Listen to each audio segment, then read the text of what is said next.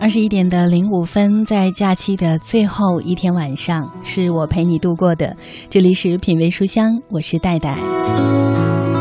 今晚的品味书香，我们带来一本非常好玩的图书，名字叫做《地球四季：永远讲不完的故事》。今晚呢，我邀请了一位编辑来到我们的直播间，来自凤凰阿歇特策划编辑姚芒果，欢迎姚芒果。大家晚上好。嗯。今天姚芒果带了一本书，这本书应该是在一五年在法国出版的一本绘本，作者名字叫做斯特凡·杜朗，绘者叫做克莱尔·德加斯托。而且提到这部这本绘本呢，他的作品其实同时也是改自法国顶级的纪录片导演雅克贝汉的新片《地球四季》。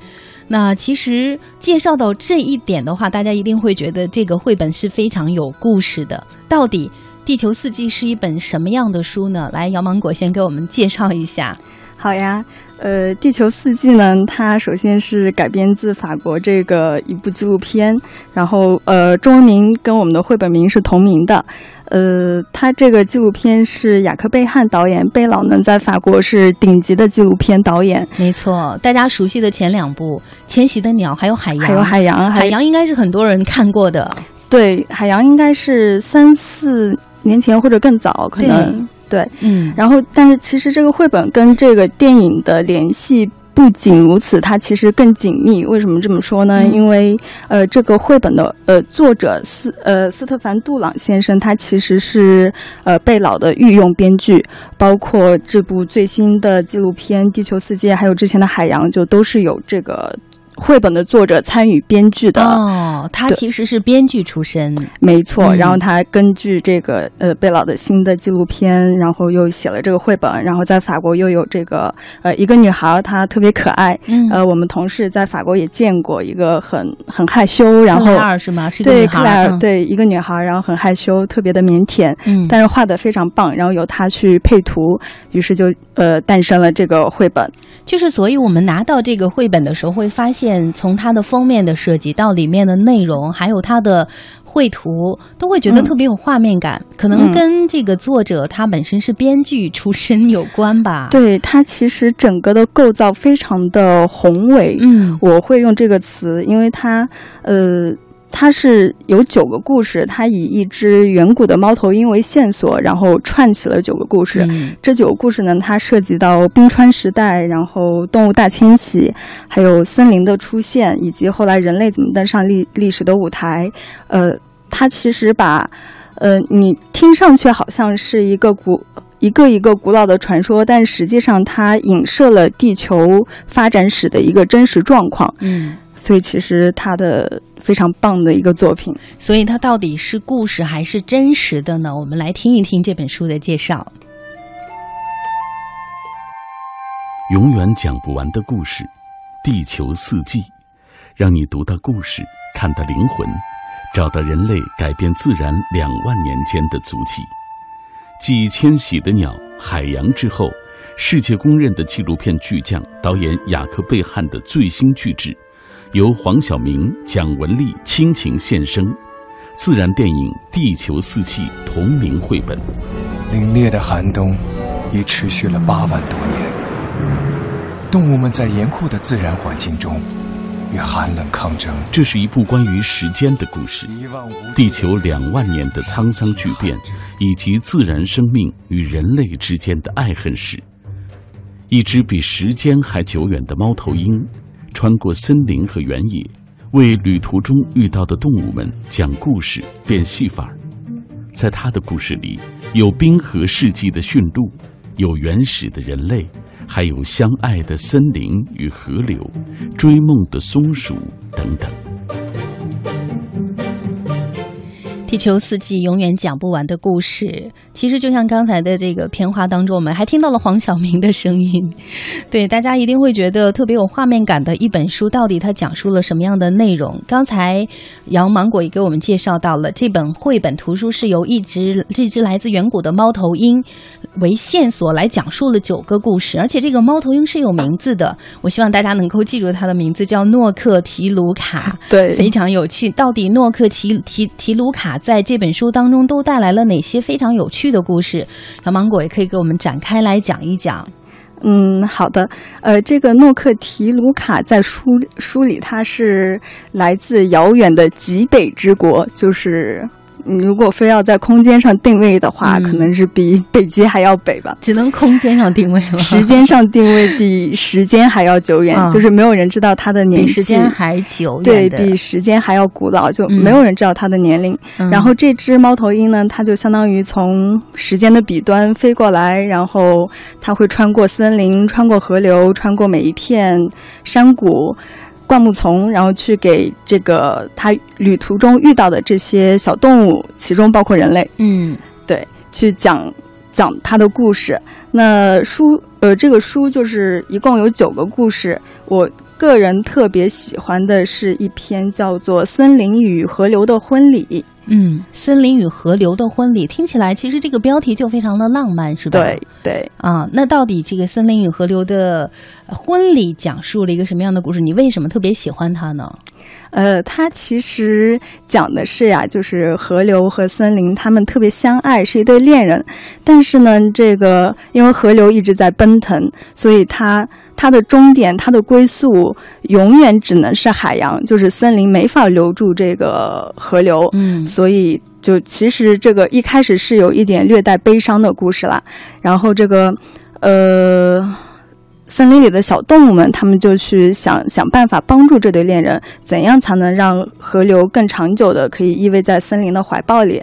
那就有一蚯蚓呀，然后松鼠呀，呃，河狸呀，他们就一起就商量，就开晚晚上开大会。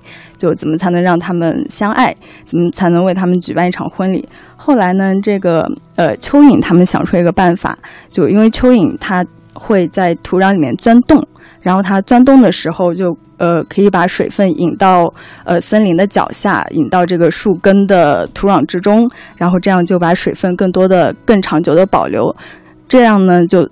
虽然最终河流还是将奔向海洋，但其实它已经可以慢慢的一步一回头的，然后非常缓速的流入海洋，然后每一年，呃。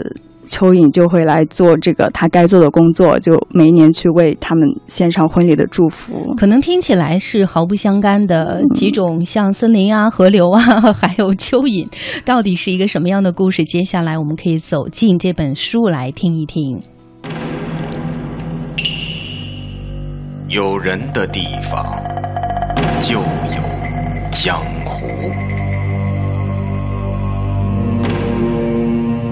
江湖，在说书人的嘴里，在凡人的想象里，沧海高山，云雾缭绕。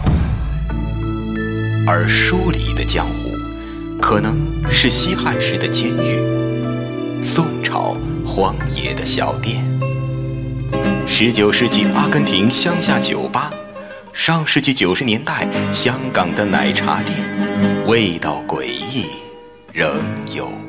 余香。每晚九点，繁华落尽之后，倦意袭来之前，品味书香，陪你在书中最华丽的江湖闯荡。闯荡。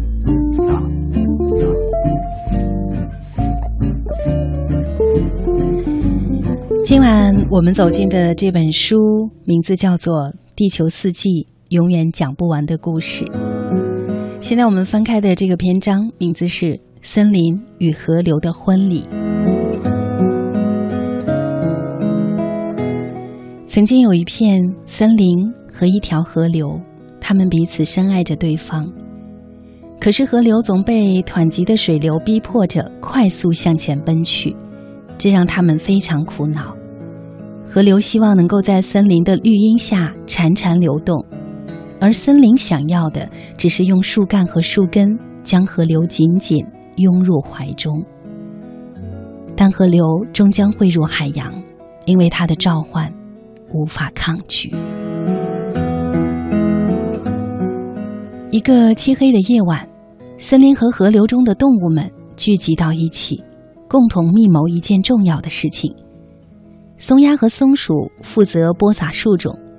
啄木鸟大家族忙着整理树干里的房间，青蛙也带着它的两百六十只小蝌蚪前来帮忙。甲虫和天牛专心清理枯死的树木，大家都热情高涨。但很快，他们便发现这些努力全都徒劳无功，他们根本就帮不了这对恋人。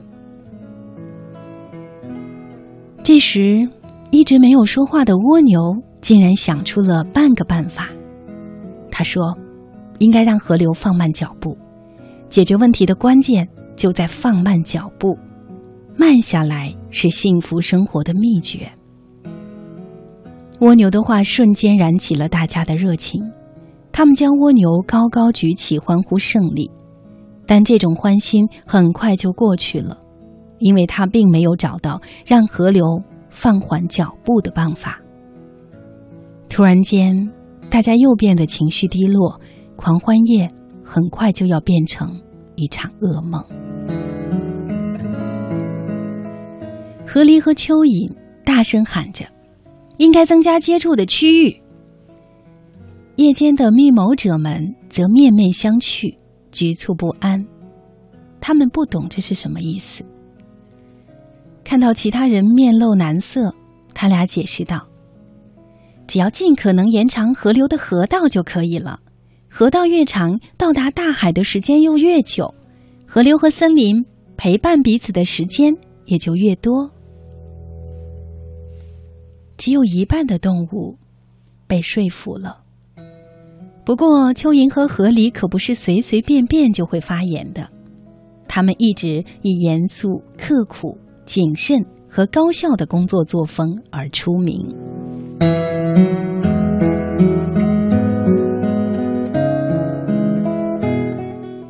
第二天早上，他们俩一边吹着愉快的口哨，一边展开工作。河狸先是砍了几棵树，用来在河道中设置路障，然后又在河道两侧开凿了一些水渠，让河水缓缓流入森林。河水撞击着河岸。沿着水渠分散开来，淹没了小灌木丛。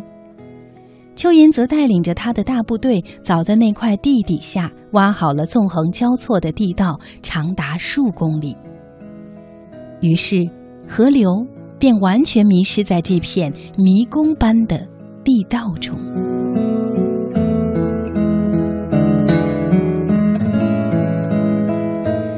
就这样。河狸和蚯蚓在每个季节来临之前，都会前来庆祝河流与森林的婚礼。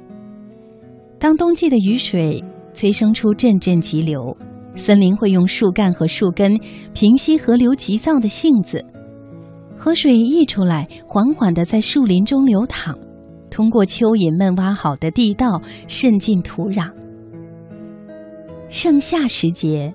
河流水量变小，蜷缩在河床深处，森林就用冬季储存在土壤中的水来补给。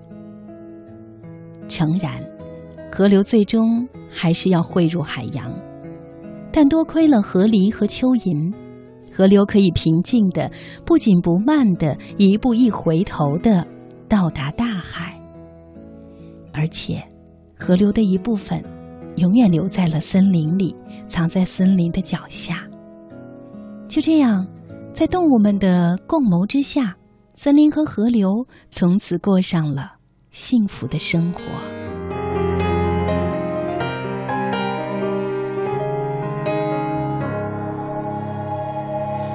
底是谁的错？狠心的过了头。世界只剩下你和一个我，穿梭黑夜白昼，你的眼泪淹没整个宇宙，连流星都难过。如果他说还是爱你，是不是又会走进他的记忆里，拥抱着寂寞，失去所有勇气？如果我说我保护你，能不能给我为你努力的权利？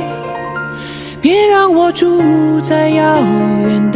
星球中，凝望无助的你在哭泣。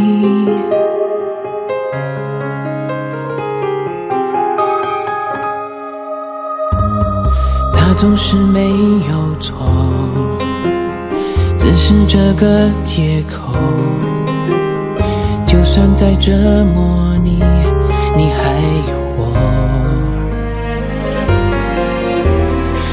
穿梭黑夜和白昼，你的眼泪淹没整个宇宙，连流星都难过。如果他说还是爱你。是不是又会走进他的记忆里，拥抱着寂寞，失去所有勇气？如果我说我保护你，能不能？听众朋友，您正在收听到的是中央人民广播电台文艺之声《品味书香》，我是戴戴。今天晚上我们一起分享的这本书，名字叫做《地球四季：永远讲不完的故事》。节目嘉宾，我邀请到的是来自凤凰阿谢特策划编辑姚芒果。再次欢迎姚芒果。大家晚上好。刚才和大家分享了书里的一个篇章，其实听起来真的是非常浪漫的一个故事，但是这个故事又让人充满了想象。就像作者，他可能是希望通过这样的故事告诉人类一些话题或者是道理。对，刚刚我们。读的这篇是《呃森林与河流的婚礼》，嗯，它听上去像是一个浪漫的爱情故事啊，但是其实就是在现实生活中，这个呃森林里面的动物动物，它对改善整个森林的生态环境，包括土壤、包括水流，都是起到了非常呃举足轻重的作用。可以说，嗯，呃，就比如说蚯蚓在这个故事中，它扮演的角色是在呃。在土壤里面去不不停的钻孔，然后让水分可以留留在土里。那其实，在现实生活中呢，正是有蚯蚓这些辛勤的劳动，才造就了肥沃的土壤，进而造就了森林。所以呢，没有蚯蚓就没有土地，如果没有土地，也没有。也没有蚯蚓，因为土地是他们生活的地方嘛，所以这就是大自然一个呃循环的、环保的它的一个生态环境。对，就像这本书当中告诉大家，从浩瀚的宇宙到身边的一只小蚯蚓，万物之间都是有着千丝万缕的联系的，也是有着非常伟大的灵魂的。但是，就像在这本书当中讲的一样，大自然以它固定的规律和节奏在发展、在演化，然而人类的出现却让整个故事情。节发生了一些改变。那这本书当中也讲到了，作为地球上和其他生物完全平等的物种，人类似乎带来的改变特别大。对，呃，其实这个人类在书里他扮演的角色，嗯，呃，是跟其他物种没有任何高低贵贱之分，就大自然的成员之一。然后人类他登上历史舞台，差不多是，呃。冰河世纪结束，冰河世纪结束之后，然后森，呃，冰雪开始融化，森林开始出现，土壤开始出现。这个时候，呃，现代人类在自然历史的舞台上就即将承担了主角。然后再往后，差不多是一万年前吧，然后就当时人类称为是智人，也就是曾经的我们，嗯，他就要。迎来带领这个地球迎来一个天翻地覆的一万年，一个全新的世界就要开始了。嗯。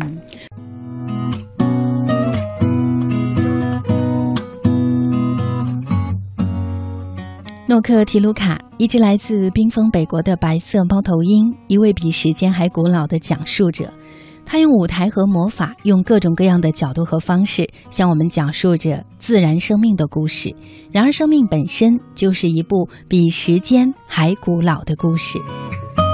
今晚的品味书香，就和各位一起来聆听永远讲不完的故事——地球四季。我是戴戴，欢迎各位继续锁定 FM 一零六点六，收听中央人民广播电台文艺之声正在直播的品味书香。今晚的节目嘉宾，我邀请到的是凤凰阿歇特策划编辑姚芒果。大家晚上好。嗯，刚才我其实我们也分享到了这本书，它是由著名的编剧斯特凡·杜朗来绘本的，就是来出的一本绘本的书籍图书，对，他是作者。另外还有一个女孩绘者叫克莱尔德加斯托，而且大家也熟悉这本作品呢，是改编自法国顶级的纪录片导演雅克贝汉的新片《地球四季》，因为他在九月二十七号的时候上映了，有可能也有一些听众已经走进了电影院去看过了，因为之前有很多人一直在追他之前的一些纪录片，比如说《迁徙的鸟》，尤其是海。洋，海洋，很多人据说看了很多遍。那这也是雅克贝汉导演花费了十多年的时间来拍摄的非常有诚意的三部纪录片。尤其是像《地球四季》，因为它和人类的日常是息息相关的。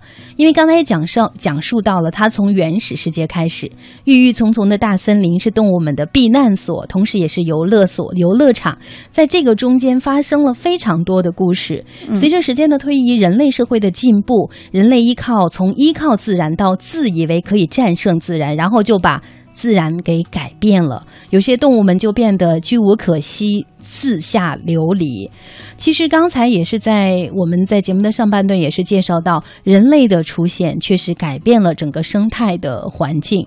我记得在这本书当中，因为下午的时候，这绘本它其实本身的字数是非常少的，对，差不多一万字。对我，我几乎花了有一个一个小时都不到的时间，我就几乎看完了。然后我会发现，这这本书当中似乎讲了一些非常简单的童话故事，但是每一个故事当中都有。非常多的延展，没错，嗯，像刚才杨芒果也帮我们分享了一个非常感人的故事。其实我也想问问杨芒果，你觉得像这个这样的一个绘本，它的年龄定位到底是什么呢？尤其是其实刚才讲到了纪录片《海洋》，它其实并不是儿童适合看的。对，其实，呃，在中国图书说到绘本的话，大家可能第一反应都是爸爸妈妈会买给买给孩子。但是其实，首先就是在国外，尤其像法国一个非常文艺、非常艺术化的国度，绘本更多的。包括很多像漫画呀、绘本，它其实只是一种表现方式，就是它没有一个呃特殊就明确的定位啊。然后在国内的话，绘本大家可能会想啊，三到六岁、六到八岁，然后。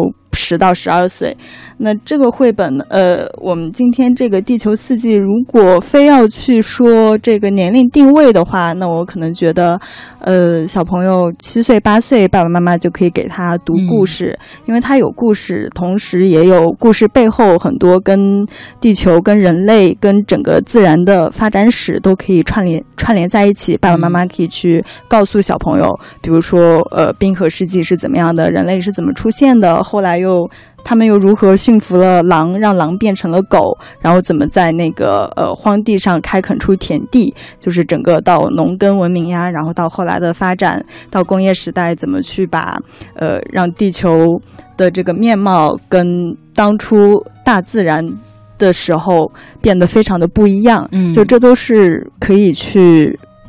讲给小朋友听的东西，其实也不仅仅是小朋友，可能对很多人类发展史非常感兴趣的一些人，对于大自然充满了好奇的人，没错，一定会去看的。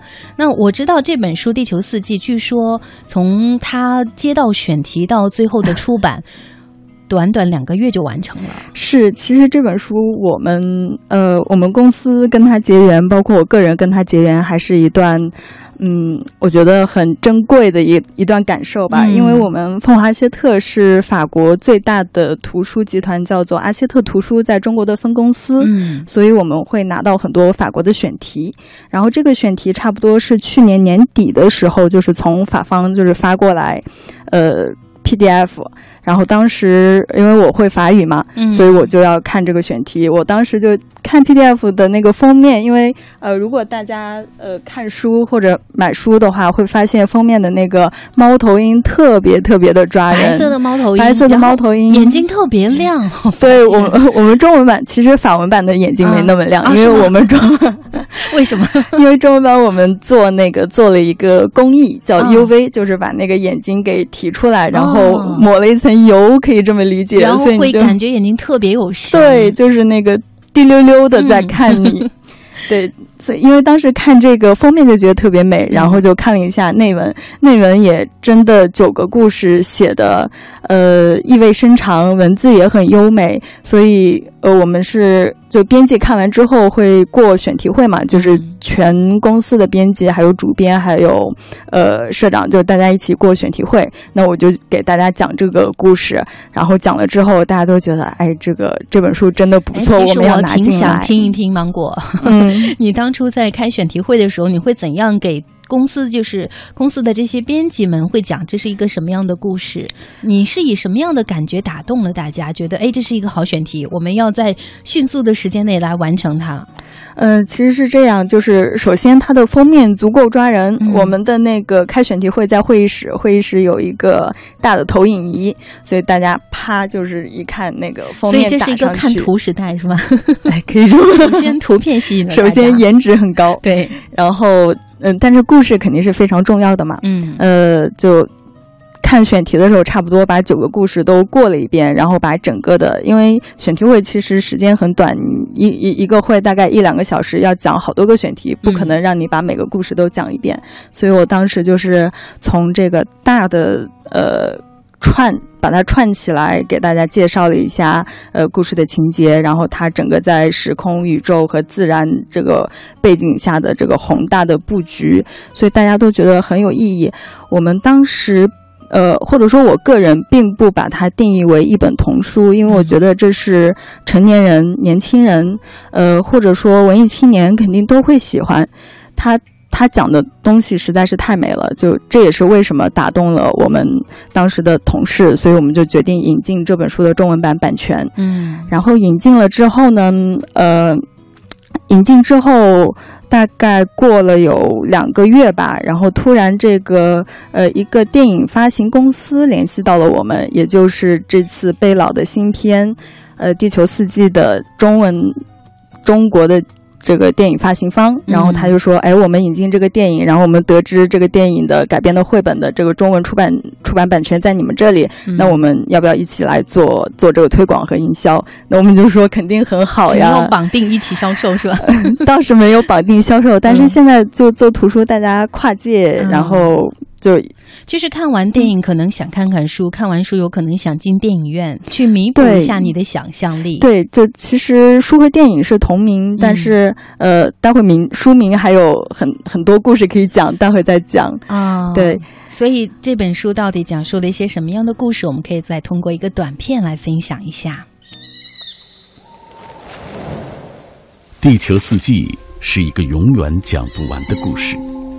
很久很久以前，有一只猫头鹰，它的名字叫诺克提卢卡。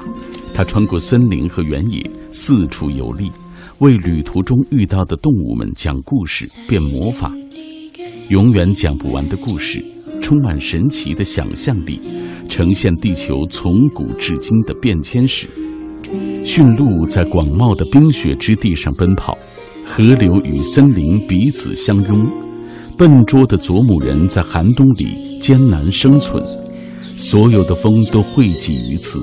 聆听是你现在唯一需要做的事情。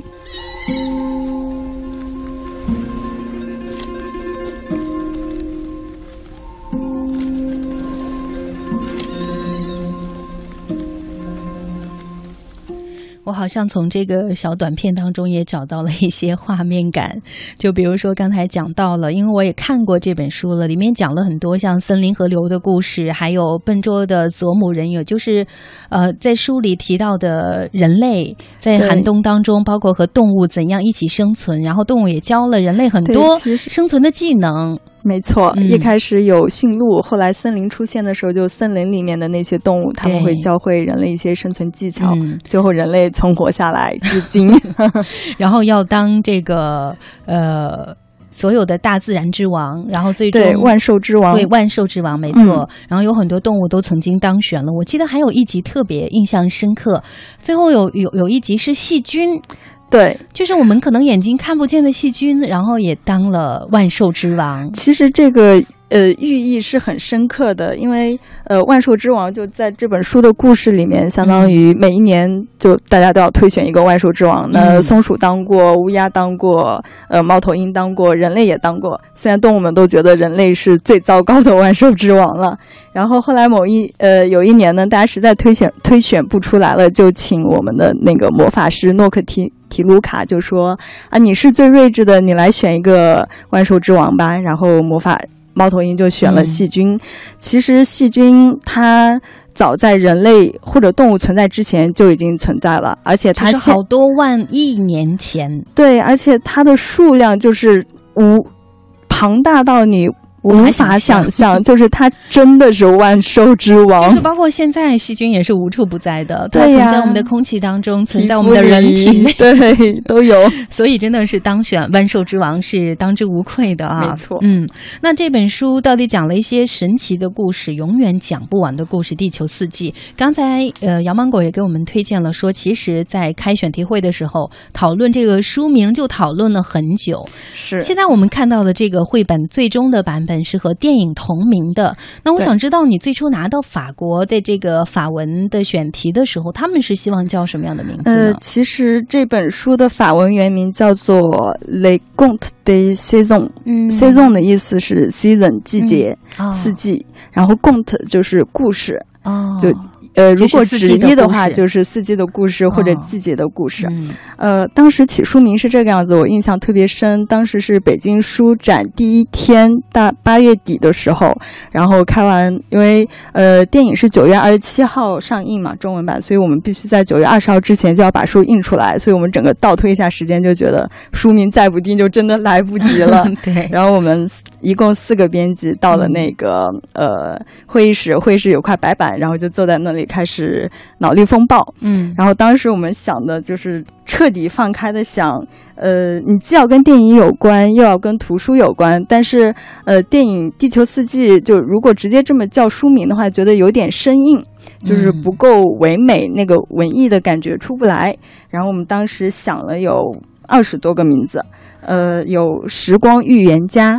啊，也不错哦。时光预言家诺克提提卢卡嘛，他是一个预言家，然后或者叫诺克提卢卡，就直接用猫头鹰的名字来命名对，但是后来这个被我们呃被我们头给否了，就是说你这个名字大家都记不住，尤其大家可能会想诺克提卢卡到底是到底是什么？当时编辑的想法是觉得，正是因为记不住，才会让人想去充满了想象、了解，会好奇。然后还想到，呃，四季之歌、自然之歌、呃，时光之歌，或者四季的歌谣。呃，诺克提卢卡的时光预言，地球四季的预言，四季的预言。然后“预言”这个词当时也被领导给否了，就是说，哎，在中国图书叫预言，基本上都卖不好。是真的吗？可能吧。后来也没有做那个后续的调查。然后后来就想，呃，呃，这只猫头鹰它来自呃时间的彼端，它讲了九个故事，它还将继续讲下去，它的继承人还会去继续讲。所以这个故事是讲不完的。哎，对你说到故事讲不完，发现其实这本书的结尾是没有结尾的。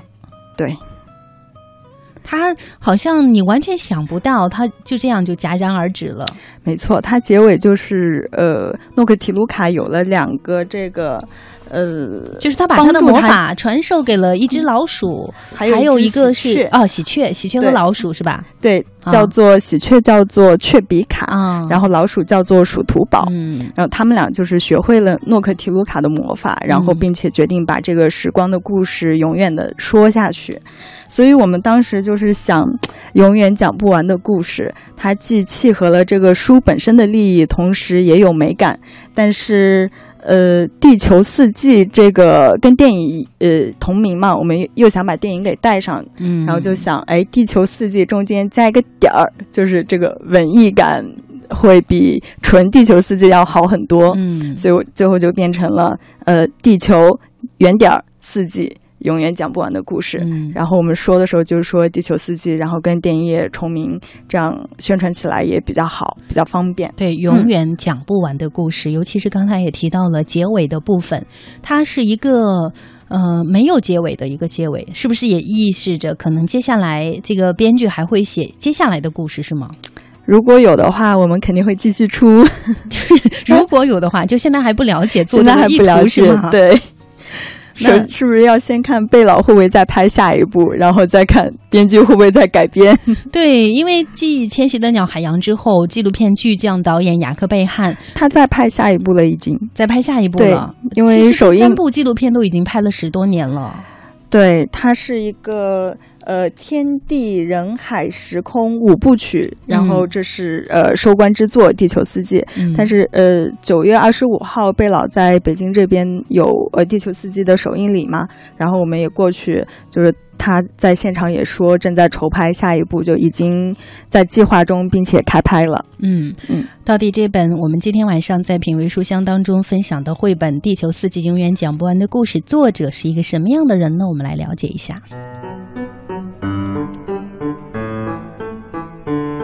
作者斯特凡·杜朗，导演雅克·贝汉的御用编剧，代表作有《迁徙的鸟》《海洋》《地球四季》。他的文字纯真可爱，记录了时光，却不过分厚重。绘者克莱尔·德加斯托尔，法国女插画家，作品涉及出版书籍、报刊、广告等视觉作品，代表作有《巴黎小老鼠》《扬子猫》等。丰富的插画形象从纸面望向我们，再现了恢宏的雪原、温柔的森林，其精美的笔触使得有灵的万物跃然纸上。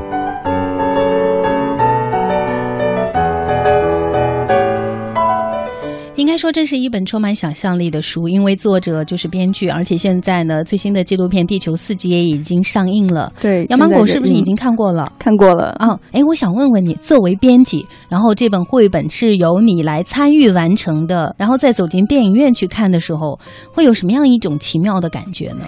嗯，因为绘本它插画师画的是，呃，这也不能算是卡通吧，就是插画，它更多的是一个。呃，非三 D 的，然后你进了电影院，在荧幕上看到的是活生生的动物，让你看到他们在森林中奔跑。我看到呃小松鼠的时候，我会立马想到书里的一篇故事，叫做《会飞的松鼠》尼尔的故事，然后。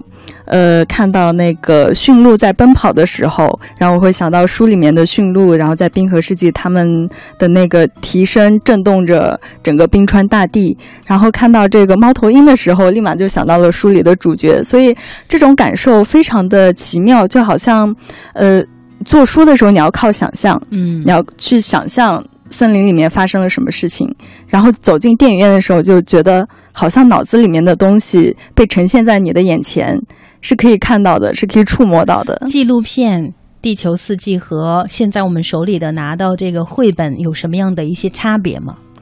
嗯，可能纪录片的环保主题会更突出一点。然后它是因为拍的是自然的场景嘛，而且纪录片，所以它呃，它拍的就是嗯大自然的。生生态的模样啊，然后动物的它们嗯怎么生活，然后怎么去彼此呃搏斗，就像海洋一样。因为我看过海洋，我还没有看，还没有看，快点看，不太敢发表意见。但是我知道看海洋的时候，真的那种震撼的感觉是。然后图书呢，它更多的，因为它想要故事化，我是这么理解的，就是它会把呃大自然中的场景把它。归到一个故事之中去，然后通过这个故事去呈现，呃，作者想要表达的东西。嗯，那其实更多的，大家可以通过来节目之外找来这个绘本《地球四季》，永远讲不完的故事来看一看，也可以通过接下来的一个短片来欣赏一下。也谢谢今晚做客节目的姚芒果带来这本精彩的绘本，谢谢。永远讲不完的故事，《地球四季》，讲述了雪狼、狐狸。牦牛、麋鹿这几种经常被驱逐和猎杀的森林动物，与人类一次文明的对话，用拟人化的表现手法，把动物的内心世界生动地描绘出来。无论是狼、狐狸等对人类刻板印象的不满，还是牦牛母子和麋鹿对人与动物和谐共生的愿景，都直抒胸臆地表达出动物们迫切地想与人类沟通交流、共生共荣的渴望。